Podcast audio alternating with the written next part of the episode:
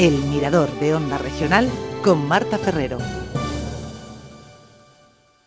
Y vamos a seguir hablando de comercio porque tenemos también al teléfono al concejal de Comercio, Mercados y Vía Pública de la Ciudad de Murcia, que es Juan Fernando Hernández. Eh, Juan Fernando, buenas tardes.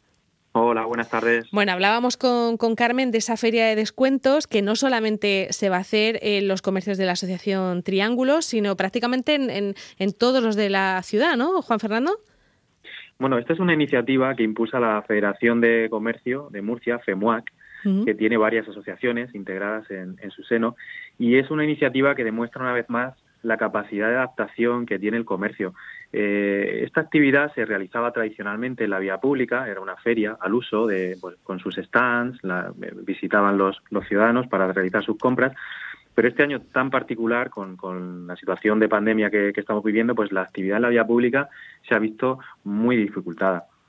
Ellos, pues más allá de, de, decir, bueno, esto, esto está fatal, no podemos hacer nada, pues lo que han hecho es reinventarse eh, y crear una feria que eh, va a ser dentro de sus propios comercios. Una idea que, es, que es sencilla, pero que realmente puede funcionar muy bien.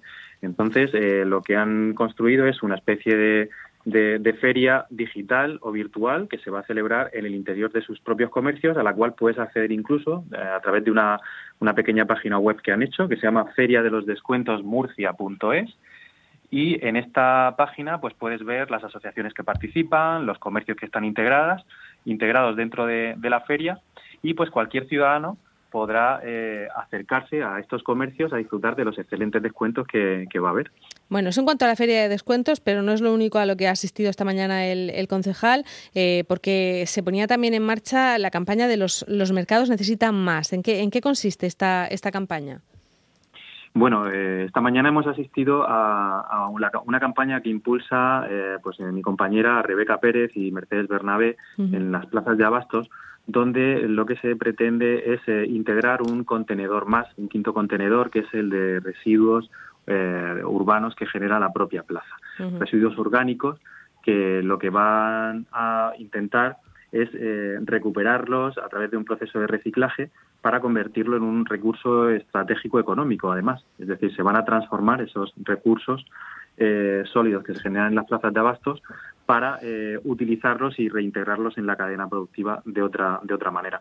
Lo que hemos hecho ha sido mostrar un poco el compromiso que, tiene el Servicio de Plazas y Mercados, los titulares de los puestos que, que ejercen su actividad en las plazas de abastos, incluso también de los propios funcionarios que vamos a estar implicados eh, en la campaña en este proyecto piloto, que es un proyecto europeo y es un proyecto que, que además de, mejorar el reciclaje, pues eh, genera muchísima innovación tecnológica y en la cual pues eh, vamos a estar integrados desde, desde, las plazas de abastos del municipio. ¿Y, cómo están funcionando las, las, plazas de abastos estos días? Eh, porque ellos siempre bueno pues han intentado estar ahí a la última, ¿no? el seguir haciendo ese servicio tradicional, pero también servir a domicilio. En fin, se han, se han reciclado mucho ellas mismas, ¿no? las propias plazas de abastos del municipio de Murcia pues como dices, se han, se han adaptado también ¿no? con, con, nosotros a esta situación.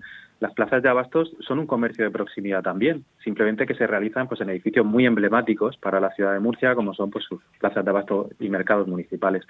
Pero ellos eh, piensan que cuando arrancamos la pandemia pues, se nos declaró al servicio de plazas y mercados como servicio esencial tuvimos que, bueno, adoptar medidas higiénico-sanitarias de distanciamiento social, protocolos, para que estos, estos edificios y los titulares que realizaban su actividad en ellos, pues aguantaran ¿no? el primer envite de la, de la pandemia y pudiéramos dar ese servicio a la ciudad de productos de primera necesidad.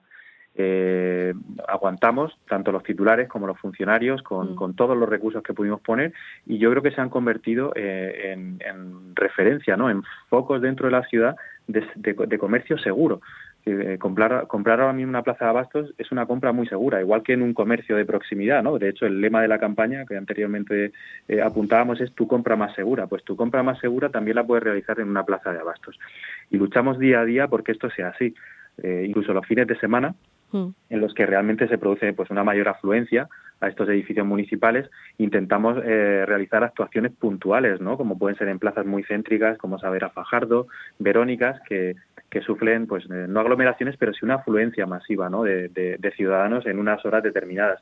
Los, los servicios municipales, los funcionarios, atentos a estos movimientos de, y a esta afluencia de, público, eh, realizan actuaciones muy concretas, pues realizando un control de aforos en pasillos determinados, haciendo un control de aforo en la propia plaza, un control de aforo general, y yo creo que son medidas que están funcionando muy bien, porque al final consiguen dispersar a las personas dentro de la propia plaza y generar una compra mucho más segura. Mm, ellos también, lo digo porque hace poquito que estábamos hablando con Carmen Piñero, con la presidenta de la Asociación Triángulo, y nos contaba lo fundamental que es la campaña de Navidad para los mercados de abastos, también es, es fundamental, ¿no? Para, para seguir tirando, porque en Navidad mm, es, es un momento de venta muy alta habitualmente.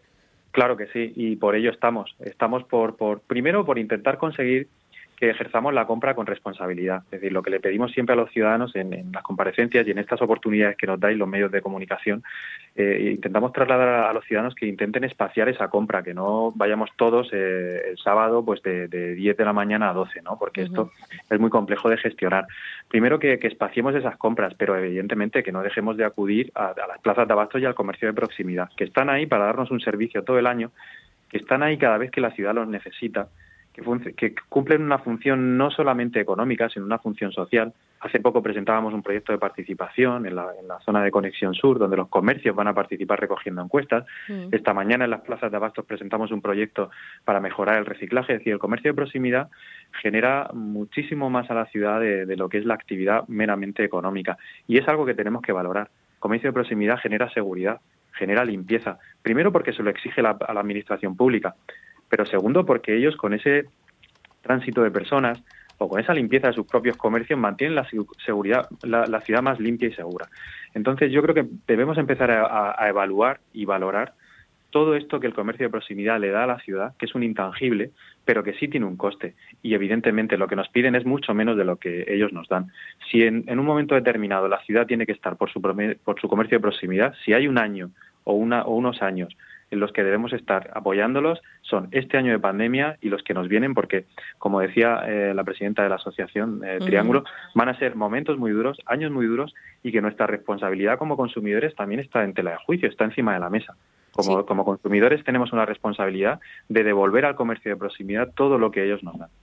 ¿Cómo queremos que sea nuestra ciudad ¿no? en, el, en el futuro? Si queremos una ciudad sin tiendas y sin bares o, queremos una ciudad en la que siga habiendo animación en la calle. ¿no? Es, es lo que nos estamos jugando ahora.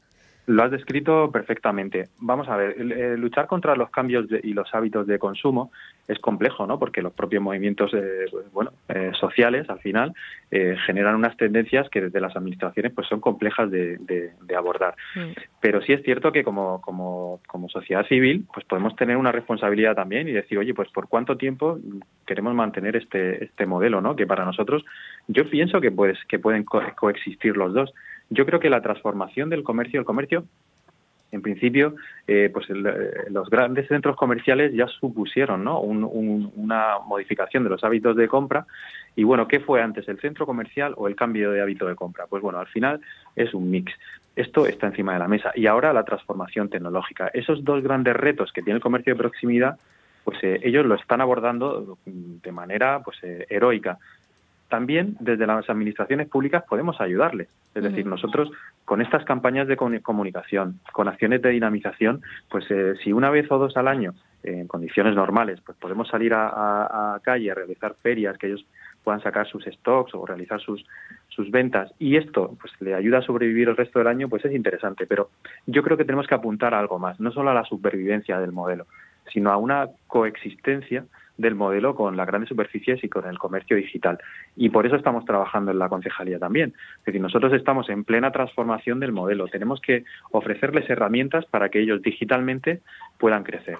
Ahora mismo estamos inmersos en, en dos proyectos dentro de la concejalía, uno concreto para plazas de abastos, que es una página web donde se va a poder comercializar producto dentro de las plazas de abastos, y otro enfocado eh, exclusivamente al comercio de proximidad, donde bueno va a ser un gran marketplace donde prácticamente pues todo el comercio asociado que quiera estar va a poder participar aunque no tenga una página web tendrá un espacio digital donde podrá podrá mostrarse a la sociedad ofrecer sus productos sus descuentos y eh, bueno pues aunque no tenga recursos poder estar en el plano digital. Entonces desde las administraciones tenemos que eh, crear un tejido o un ecosistema también digital para que ellos se puedan desarrollar y competir con las grandes multinacionales que evidentemente también van a entrar en ese mercado.